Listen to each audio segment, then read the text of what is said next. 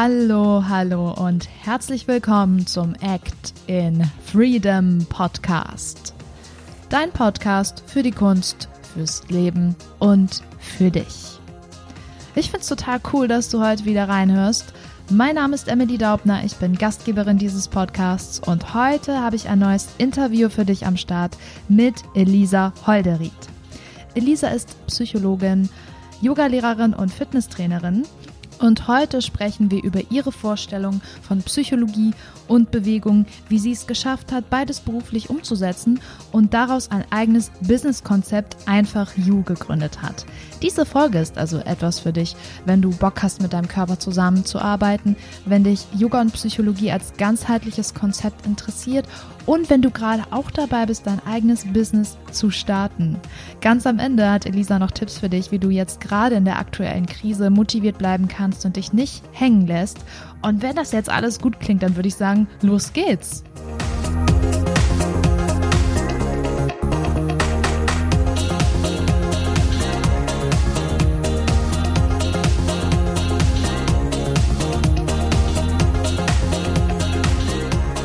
Elisa, herzlich willkommen im Podcast. Ich freue mich sehr, dass du da bist.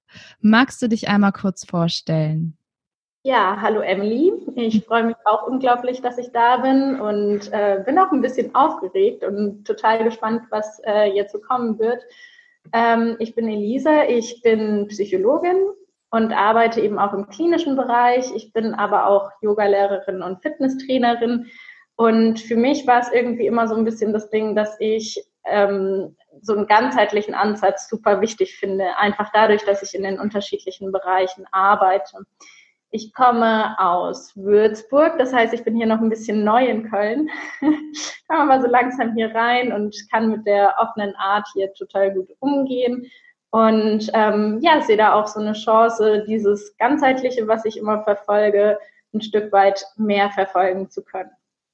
Genau. Das kann ich voll gut nachvollziehen. Mit Köln ist bei mir genauso. Bin auch noch nicht so lange hier. Das passt ja dann heute sehr gut.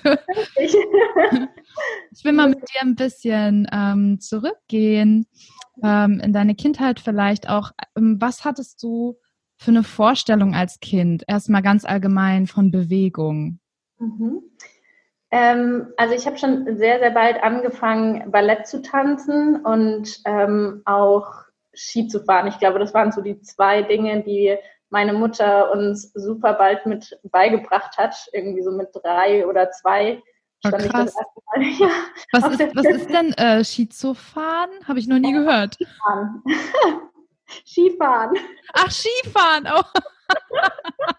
okay, ja, das habe ich schon gehört, habe ich auch schon gemacht. Ja, cool. Schon mit drei. Krass. Ja, genau. Und ähm, ich glaube, wir haben einfach am Feld gewohnt. Das heißt, ich bin relativ ländlich aufgewachsen, also in der Nähe, in einem Vorort von Würzburg.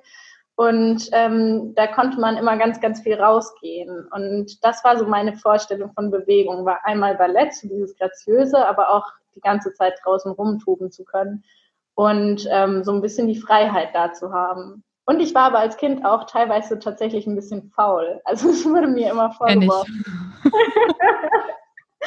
ja, Voll sagt schön. jetzt noch genau, dass sie es wundert, dass sich das so entwickelt hat. Ja, krass. Ich habe es als Kind auch total gehasst zu schwitzen zum Beispiel. Das war für mich ganz schlimm. Also kann ich sehr gut nachvollziehen. Ja.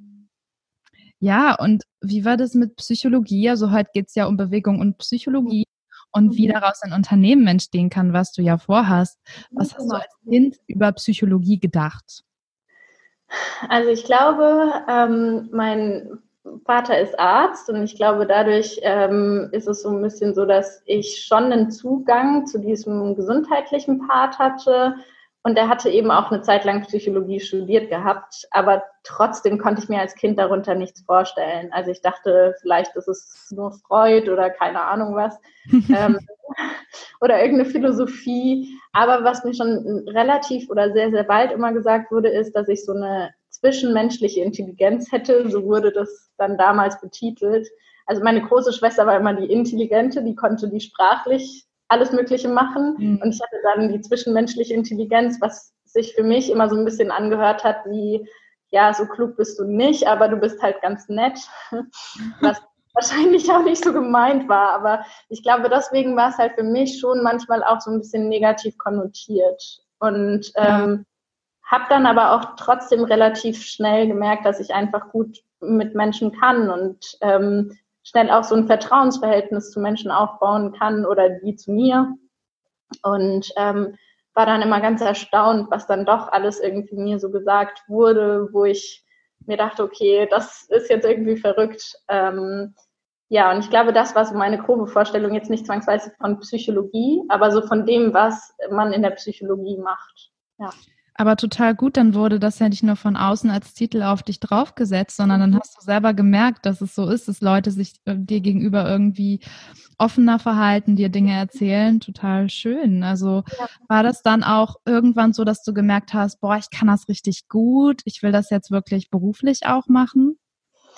Ähm, tatsächlich dachte ich lang, dass ich es nicht darf. Ich hatte nämlich selber so eine kleine ähm, Krise und war auch in der Klinik und musste da eben auch so, oder hatte selber Therapie. Und dann dachte ich immer, okay. ja, wenn ich auch noch Psychologie studiere, dann geht es total in dieses Stereotyp, äh, die Leute, die einfach krank sind oder selber ein Problem haben, müssen das studieren oder machen. Und das war dann aber so, dass zu mir tatsächlich auch ähm, meine Therapeuten oder Psychologen oder andere Leute gesagt haben, wäre nicht Psychologie was für dich? Und da habe ich mir das dann auch immer mehr eingestehen können. Ähm, einfach so dieses, das Nutzen, dass man einen guten zwischenmenschlichen Einblick hat. Ähm, und gleichzeitig war ich halt immer sehr mathematisch und auch mathematisch begabt. Und Psychologie im Studium ist ja unglaublich viel Empirie. Also ich glaube, ich habe besser gelernt, wie ich Forschung mache, als dass ich gelernt habe, wie ich mit Menschen umgehe, was leider so ein bisschen traurig ist, aber auch. Ah, okay ja, man, man lernt viel zu hinterfragen, aber es ist halt doch sehr empirisch. Und ähm, ich glaube, so dieses krass Verkopfte hat es dann aber auch so ein bisschen begünstigt, dass ich mehr auch in diese körperliche Richtung gegangen bin, was ja ich dann erstmal durch Fitnesstrainer Sachen gemacht habe und ähm, durch Bewegung in dem Bereich und letztlich durch eine Erfahrung in Indien, wo ich eben länger war, dann auch im Yoga-Bereich, wo man das dann alles ein bisschen mehr zusammenbringen kann. Ja. Hast du selber gemerkt dann, dass du diese Bewegung als Ausgleich brauchst? Quasi ja. Psychologie selbst, weil das eben so verkopft empirisch war. War das dann während des Studiums, dass du entschieden hast, nach Indien zu gehen? Ähm, das war tatsächlich nach dem Bachelor. Also ich war nach dem Abi ein Jahr in Italien und hatte dort einen Inder kennengelernt, mit dem ich mich sehr gut verstanden habe.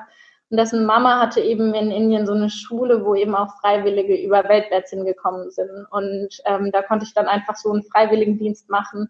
Und er war in der Zwischenzeit, das war total süß, ähm, bei meinen Eltern zu Hause. Ähm, oh, die ganze so Zeit. Ja, austauschmäßig. Ja, ne? ja, wirklich. Und das war halt total verrückt, weil ähm, das so richtig auf dem Dorf war in Indien und ähm, ich da so ein komplett anderes Leben auch kennengelernt hatte. Und irgendwo wollte ich immer mal nach Indien, weil es mich so ein bisschen angesprochen hat. Ich konnte gar nicht sagen, wieso, weil ich hatte keine Berührungspunkte mit dem Land. Ich glaube aber, dass mich tatsächlich diese Spiritualität da schon begeistert hat. Und dann habe ich mir das quasi nach dem Bachelor so ein bisschen gegönnt, dahin zu gehen. Genau, als Pause. Hat dann dein Yoga-Weg äh, da angefangen in Indien oder hast du schon vorher Yoga gemacht? Weil ich habe dich ja auch beim Yoga kennengelernt, da hast du unterrichtet und dann ja, würde mich mal interessieren, wo das angefangen hat. Ja, ähm, das ist eine gute Frage, die ich mir tatsächlich manchmal selber stelle. ja, ich glaube, es hat schon, also ich habe davor ab und an mal Yoga mitgemacht und fand damals aber, glaube ich, vor allem, weil ich auch aus dem Tanzen komme, diese schönen Bewegungen oder wie man es nennen möchte irgendwie. Also dieses Grazile zum Beispiel im Krieger und keine Ahnung was, das fand ich halt mhm. toll. So habe es halt sehr körperlich, sehr Asana-bezogen gesehen.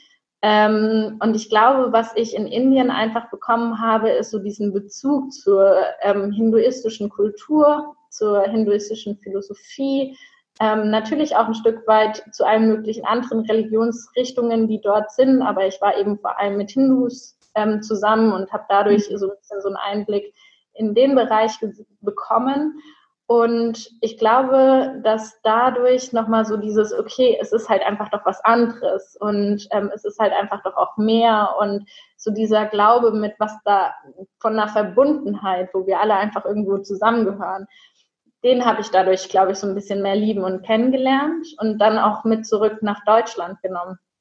Ja. Schön. Hast du dann im Anschluss äh, gesagt, so ich will jetzt auch unterrichten? Ja. Also Fitness hast du schon vorher, glaube ich, unterrichtet, ne? Genau, ja. Ähm, aber auch nicht so lang vorher. Ähm, das kam auch, tatsächlich ist mir, fällt mir auf, das wollte ich schon auch irgendwie immer machen, weil ich sehr viel auch in Fitnessstudios war, aber es war nicht so, dass ich so ein Fitnessstudio-Typ war, sondern ich fand irgendwie so Group Fitness toll, weil da viele Frauen waren, die irgendwie so, man hat sich so gemeinsam motiviert und ich glaube, das habe ich damals ja. gebraucht. Ähm, und dann war das im Endeffekt so, dass da auch die meine Freundin gesagt hatten, so komm, jetzt trau dich endlich mal, jetzt mach das auch mal. Wenn du das unterrichten willst, dann mach jetzt auch. Und diesen Anstupser habe ich auch ein Stück weit gebraucht. Ähm, und dann kam dazu, dass ich auch überlegt hatte, okay, Yoga wäre ja auch eine ganz gute Möglichkeit, aber es hat noch gedauert, bis ich mir dann auch eingestanden habe, diese, diese Ausbildung zu machen. Tatsächlich noch ein Jahr länger, ja. Mhm. Genau. Okay. Und heute machst du beides. Du bist ja. und ich sag mal Bewegungstrainerin, weil du machst ja so viel. Also es ist ganz schwer, das jetzt auf eins festzulegen. Wie würdest du jetzt heute deinen Alltag beschreiben? Also wie, ähm, wir, wir reden jetzt mal vom Alltag vor Corona. wie, wie, sah, wie sieht dein Alltag dann aus? Genau, also ich mache ähm, ja nebenbei die Therapeutenausbildung, also die Psychotherapeutenausbildung ähm, und arbeite deswegen auch dreimal die Woche in einer Klinik. Das heißt, ich habe jetzt ganz lange in einer Traumaklinik gearbeitet und bin jetzt aber auch nochmal ähm, gewechselt und dann abends oder auch an meinen zwei freien Tagen vormittags habe ich das immer so gelegt, dass ich eben Kurse gebe. Und zwar Fitness- und Yoga-Kurse ähm, und habe auch ähm, Personal Trainings, jetzt nicht mehr so viele gerade, mhm. aber genau, das ähm, kam dann auch noch immer mit dazu und fand das einfach schön, dass ich ähm, so diesen extremen Ausgleich hatte. Das heißt, es kam immer drauf an, aber wenn ich in die Klinik gehe, dann versuche ich trotzdem aufzustehen und immer eine halbe Stunde meine Yoga-Morgenroutine zu machen und da kommt es mir gar nicht so drauf an, dass ich irgendwas total Sinnvolles mache, sondern einfach nur, dass ich mich auf die Matte setze und irgendwas tue. Hm. Ob es dann im Endeffekt nur mal kurz sich ein bisschen rumdehnen ist und gar nicht wirklich bei sich sein, ob es dann auch wirklich eine Meditation ist, eine Atemübung oder ein paar Asanas oder alles zusammen, das ist absolut in Ordnung, das ist egal in dem Moment. Hauptsache, ich mache irgendwas. Und da versuche ich auch meinen Leistungsanspruch wegzunehmen. Und dann gehe ich in die Arbeit oder gehe einen Kurs geben Genau, also von daher kommt es so ein bisschen drauf an.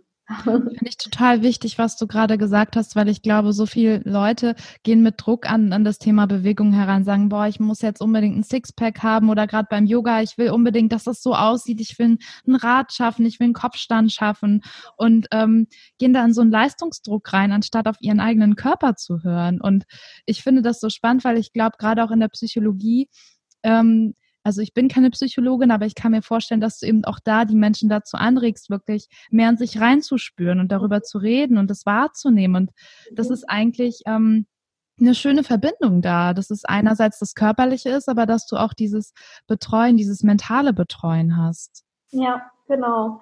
Ja, und das ist schon auch so ein bisschen das Ziel, dass ich ähm, vor allem bei allem, was ich mache, immer versuche zu verfolgen, ist, schon ähm, so einen Zugang zum Körper zu bringen, indem man einfach äh, ihn trainiert oder ihn irgendwie in Asanas bringt oder dann auch nochmal sagen könnte, okay, jetzt zieh das nochmal rein oder hier halt ausrichten lassen.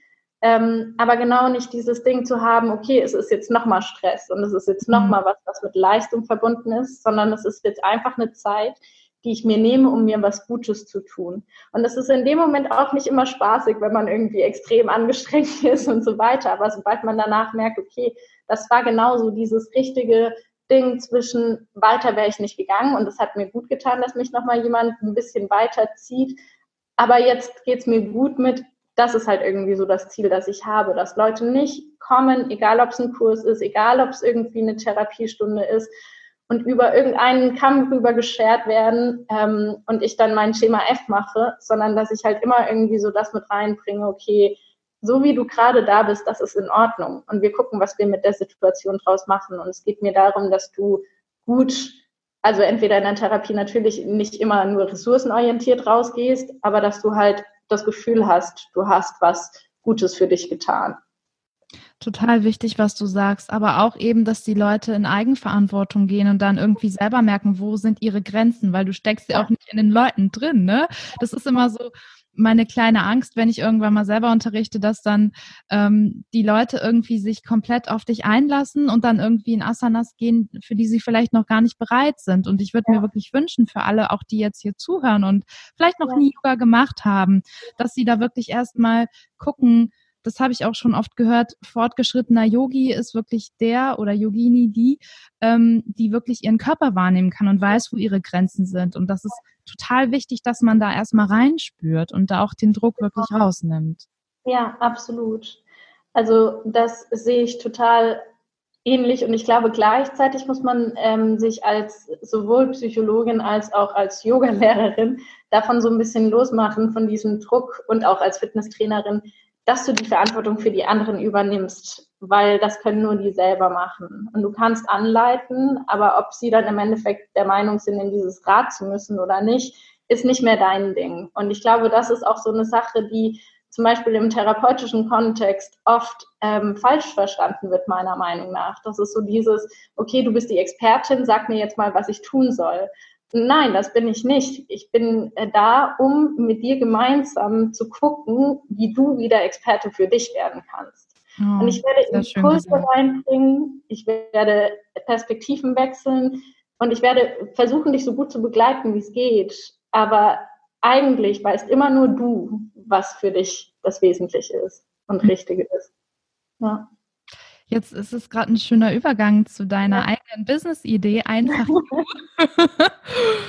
ähm, wo es auch um die Einzelperson im Grunde genommen geht. Magst du mal kurz erzählen, was dein Warum hinter dieser Business-Idee ist? Warum, warum willst du dich damit selbstständig machen? Ja, sehr, sehr gerne. Ähm, und zwar kenne ich diesen aus der psychologischen Beratung auch, beziehungsweise auch der Psychotherapie, ähm, kenne ich ja so diesen Aspekt, dass man eben berät und dass man eben auch so Methoden des Coachings und ähm, therapeutische Methoden nimmt und auch so dieses, dass man, dass es unglaublich sinnvoll ist, mal Perspektiven zu wechseln. Und gleichzeitig ist ja auch der Bereich schon sehr, sehr häufig ähm, sehr gedanklich beziehungsweise vergeistigt und sehr auf eben der mentalen Ebene. Und ich glaube einfach unglaublich viel daran, dass die, der Körper extrem viel dazu beiträgt, wie es einmal so den Gefühlen geht, also so diesem Seelenerleben, wenn man so ne nennen möchte, und eben auch dem Geist. Und dass es auch eine gewisse Körperintelligenz gibt und Emotionen eben auch im Körper gefangen sein können.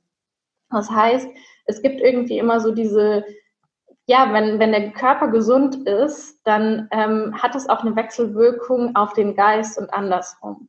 Und dementsprechend ist es für mich irgendwo wichtig, so einen ganzheitlichen Blick zu haben und einen ganzheitlichen Ansatz zu haben und eben nicht zu sagen, Bewegung und das Geistige und Therapie sind zwei getrennte Sachen, sondern eigentlich gehört es, um langfristig zu, glücklich zu sein, beziehungsweise nicht glücklich, sondern zufrieden einfach zu sein und um langfristig einen guten Weg zu finden, gehört es zusammen.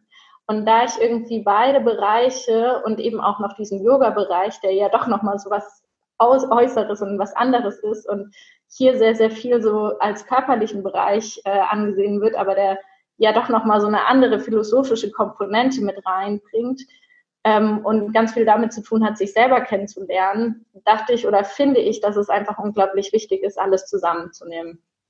Und das war dann die Idee, ja, super. dass man ähm, einfach so einen ganzheitlichen Beratungsansatz anbietet und das auch ähm, ganz individuell mit der Person äh, schaut und bespricht und gestaltet, ähm, wie viel Anteil sollte das eine, das andere haben. Ähm, und es sich vielleicht auch ganz spontan ergibt, was eben, worauf so ein bisschen mehr der Fokus gelegt wird, ähm, ob es vielleicht so ein Gesprächspart ist oder so ein Körperpart Und es gibt ja auch so Gesprächsparts, die man mit einem Körper erleben kann. Aber das ist eben so ein gesamtes ähm, Konzept und so einen gesamtheitlichen Ansatz dadurch auch widerspiegelt. Genau. Ja, dann würde ich sagen, die Idee ist doch schon mal da. sehr starke und tolle Idee, muss ich sagen. Sehr, sehr wertvoll, dass du das zusammenbringst. An welchem Punkt bist du gerade in der Business-Entstehung? Genau, also das äh, ist auch immer ein bisschen so ein Ding. Ähm, ich bin mal mehr drin, mal weniger drin. Ich glaube, das ist total normal, wenn man halt einen ähm, super busy Alltag hat und das quasi so ein bisschen nebenbei macht.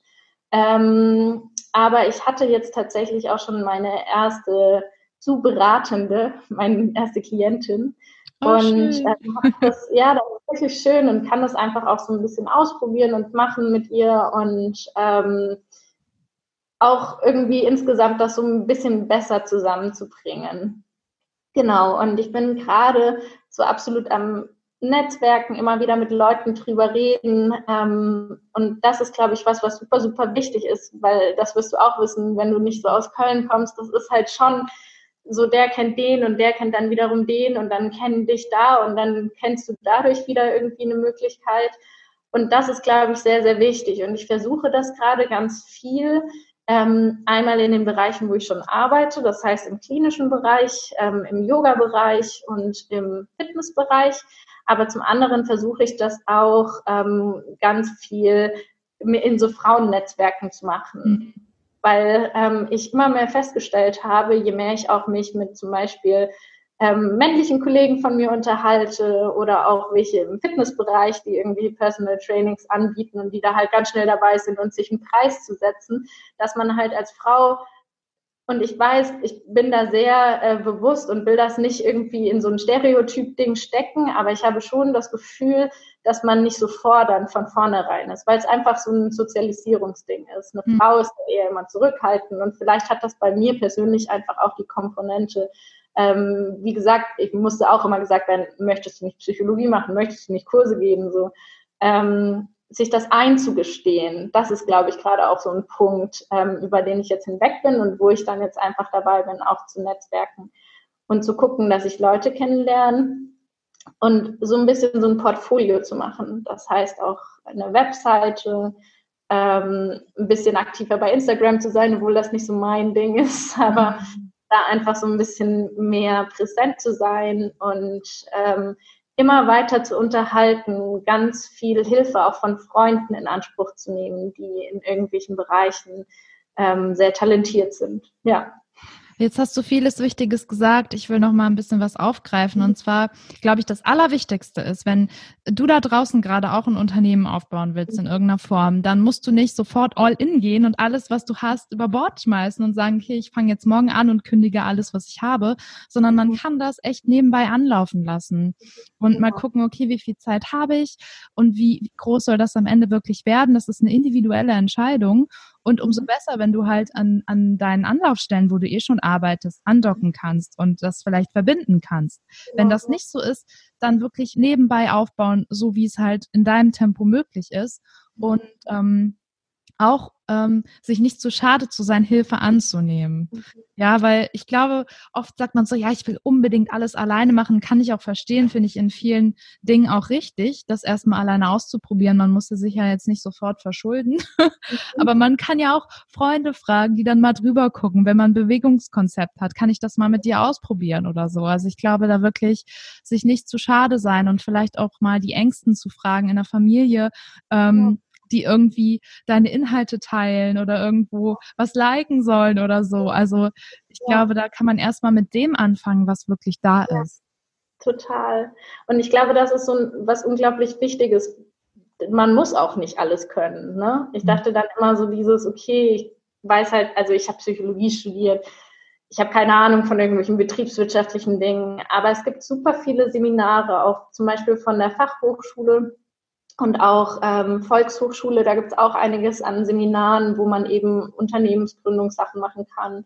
Es gibt super viele Vorträge, es gibt viele Möglichkeiten so zum Netzwerken und es gibt eben auch Freunde, die man hat, die halt einfach kreativ sind und ähm, zum Beispiel einem helfen, irgendwie das Logo zu machen oder nochmal über die Webseite zu schauen oder ähm, alle möglichen anderen Dinge mitzubringen, weil ich glaube, was für mich der größte oder das größte Problem war, wo ich jetzt lange stand und irgendwie so nicht drüber gekommen bin, war so wie so, okay, ich bringe eigentlich das fachliche Know-how mit, weil ich mache den ganzen Tag nichts anderes außer ähm, irgendwie Sport und Bewegung und Psychotherapie. Mhm. Also das sind die Dinge, die ich einfach kann.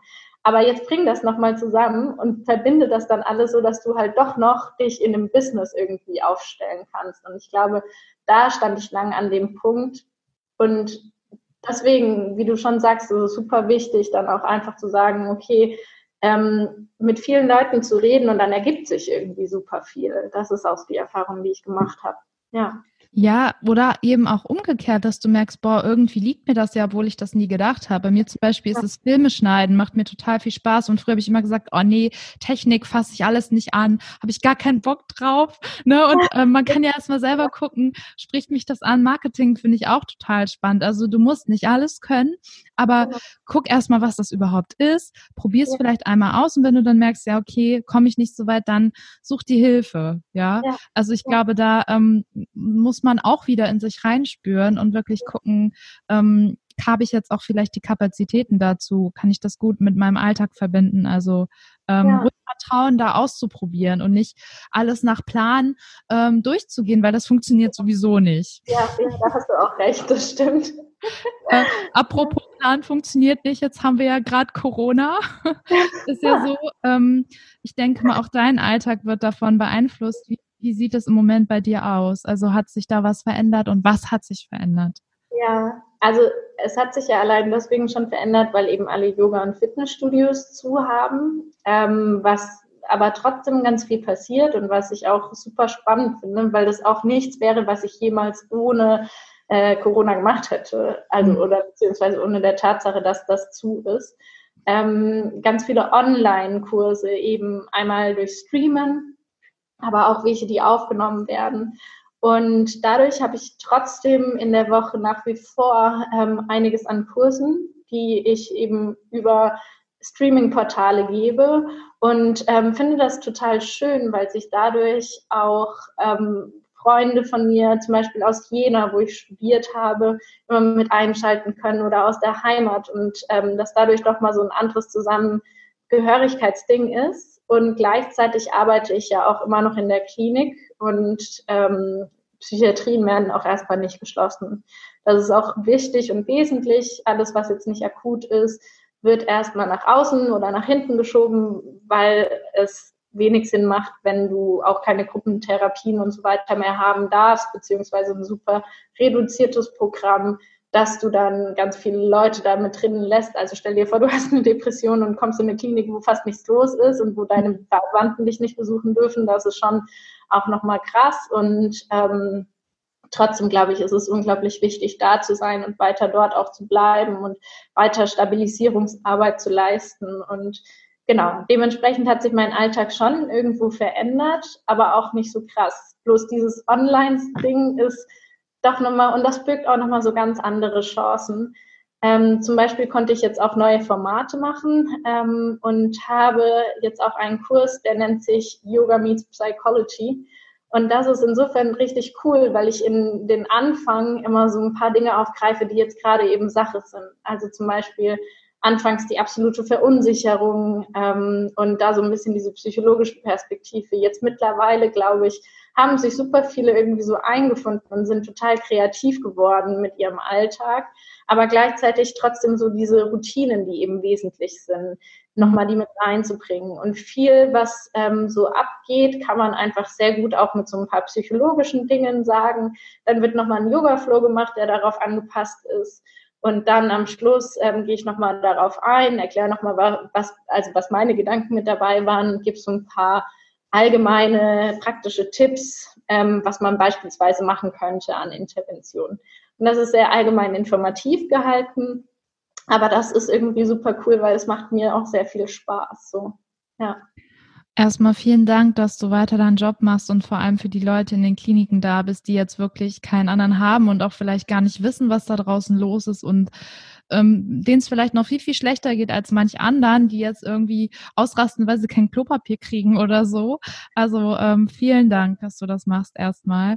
Und ähm, ich finde es auch ganz toll, was du gesagt hast, dass sich jetzt so viele Chancen ergeben und man vielleicht physisch nicht beisammen sein kann, aber mental so vom Gefühl her sich die ganze Erde miteinander verbindet, weil wir gerade alle ein Problem haben, was es zu mhm. lösen gilt, als, als die Menschheit gemeinsam. Und ich wünsche mir das so sehr, dass diese Gemeinsamkeit jetzt wieder erkannt wird und vor allem genutzt wird, um Dinge ja. besser zu machen. Ja. Und als Chance zu sehen und zu sagen, okay, wir gehen daraus positiv in irgendeiner Form hervor, ähm, machen ja. was aus unserem Leben und sind vor allem achtsamer und bewusster mit unseren Entscheidungen, mit unserer Umwelt, mit unserer Psyche, mit unserem Körper. Also es gibt ja so vieles, was wir jetzt verändern dürfen. Und ich finde, ähm, ich kann verstehen, dass es jetzt vielen Menschen schlecht geht. Also mir geht es auch immer mal wieder nicht so gut. Das ist, glaube ich, völlig normal. Aber ich, ich denke, es ist jetzt der richtige Weg, daraus ähm, eine Chance zu ziehen und in irgendeiner Form neue und andere Möglichkeiten zu nutzen, um genau. auszugehen. Ja. Und das stimmt, das ist auch absolut normal, dass es einem vielleicht aktuell mit der Situation nicht so gut geht. Ähm, aber da sind Menschen halt super individuell. Zum Beispiel ähm, ein guter Freund von mir hat jetzt mehr Sozialkontakte als davor, weil seine ganzen Freunde halt überall woanders sind und ähm, hat dadurch jetzt immer abends irgendwelche Treffen. Ähm, und andererseits ist es auch so, dass man sich ja auch durch diese ganze Panikmache beziehungsweise diese angestaute Energie, die da überall ist, anstecken kann. Also es ist nicht nur so, dass man sich von Corona anstecken kann, sondern man kann sich eben auch von Angst anstecken lassen. Und das passiert halt gerade auch ganz, ganz viel. Und deswegen ist es dann natürlich auch verwirrend für das Gehirn. Und es ist auch verwirrend für das Gehirn, wenn du den ganzen Tag zu Hause bist und keinen Alltag mehr hast und nicht mehr irgendwie aufstehst, ähm, dich anziehst und das Gehirn weiß dann, okay, jetzt habe ich mich angezogen, jetzt bedeutet es, ich gehe zur Arbeit, sondern den ganzen Tag in deinen Schlafsachen oder sowas abhängst. Dann weißt du es auch nicht mehr so ganz, hey, wann darf ich mich jetzt entspannen und wann jetzt halt nicht. So, mhm. ich glaube, das sind so lauter Dinge, die halt voll normal gerade sind, aber dass es ähm, jedem einfach ganz unterschiedlich geht und dass es so viele Chancen jetzt auch gibt, die man eben auch nutzen kann. Und das ist toll, wenn man es irgendwie schafft, seinen Fokus darauf zu legen. Genau. Hast du denn jetzt Tipps vielleicht für die Zuhörer, die jetzt gerade in so einer Stimmung sind, wo sie wirklich denken, boah, ich weiß gar nicht, mir fällt die Decke auf den Kopf, was kann ich jetzt tun? Also wie sie motiviert bleiben und wie sie sich nicht selber so gehen lassen. Hast du da mhm. vielleicht einen Tipp? Vielleicht auch psychisch?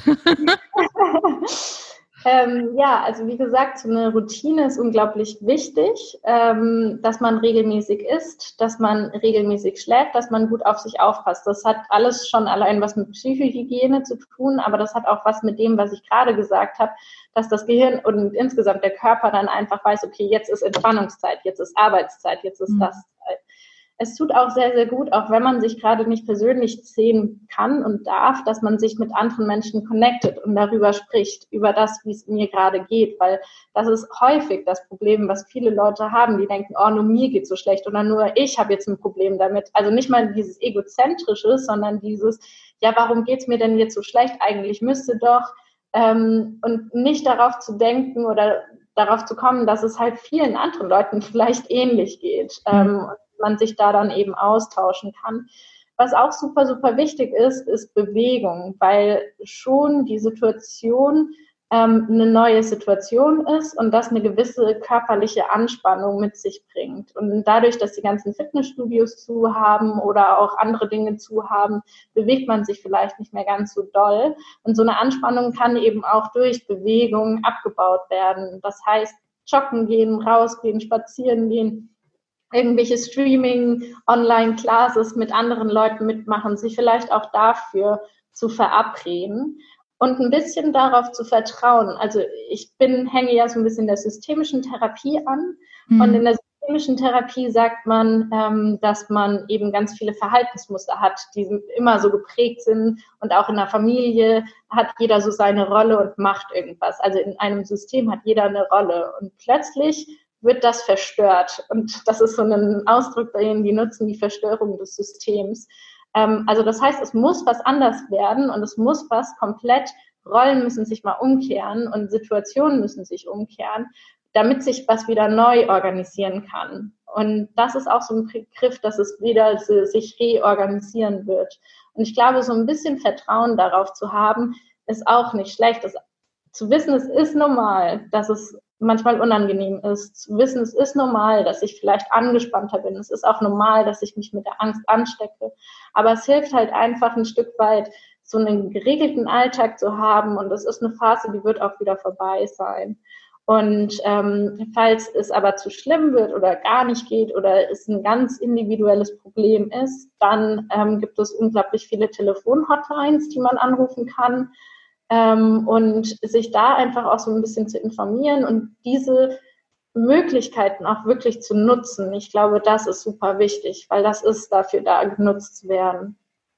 Vielen Dank fürs Teilen. Also ich würde sagen, wenn da jetzt jemand ein Problem hat, dann soll er sich einfach bei dir melden, weil du hast das Allround-Paket, Bewegung, Psychologie, hast gerade schon sehr viel wichtige Sachen gesagt. Aber ähm, ja, total gut. Vielen Dank.